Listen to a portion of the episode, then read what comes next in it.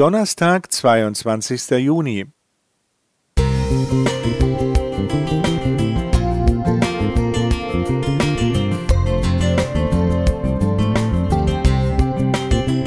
Ein kleiner Lichtblick für den Tag.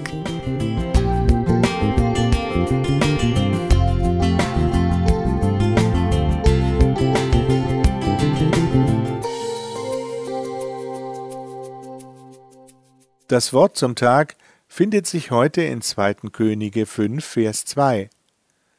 Aber die Kriegsleute der Aramäer waren ausgezogen und hatten ein junges Mädchen weggeführt aus dem Lande Israel. Die war im Dienst der Frau Namans. Dieser Text lenkt unseren Blick auf ein Mädchenschicksal. Bis in unsere Tage gibt es unzählige Mädchen, denen himmelschreiendes Leid zugefügt wird. Es wäre mehr als angemessen, ein Denkmal dem unbekannten Mädchen zu errichten. Mädchen werden in Familien missbraucht und andere werden sogar zur Prostitution verkauft. Vor Jahren las ich das Buch Wüstenblume.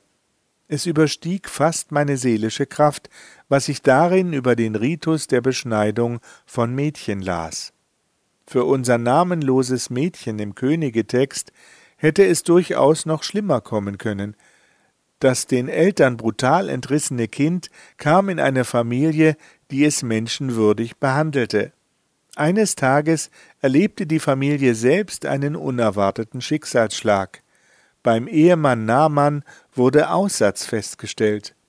Die junge Israelitin spürte, wie bedrückend die Situation auf das Ehepaar wirkte. Obwohl sie die besten Ärzte und Heiler konsultierten, schritt die Krankheit beständig fort.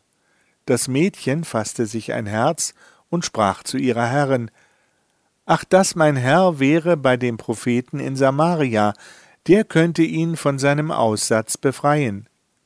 Zu gern wüsste ich mehr über das namenlose Mädchen.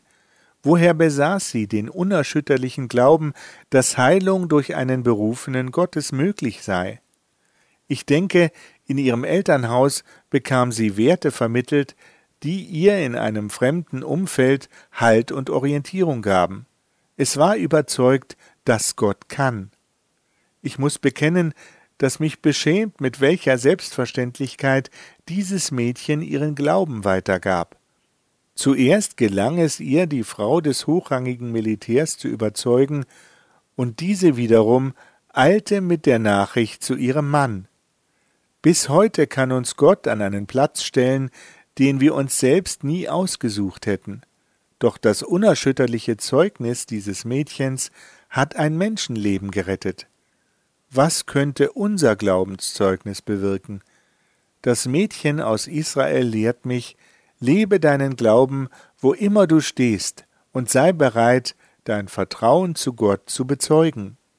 Wilfried Krause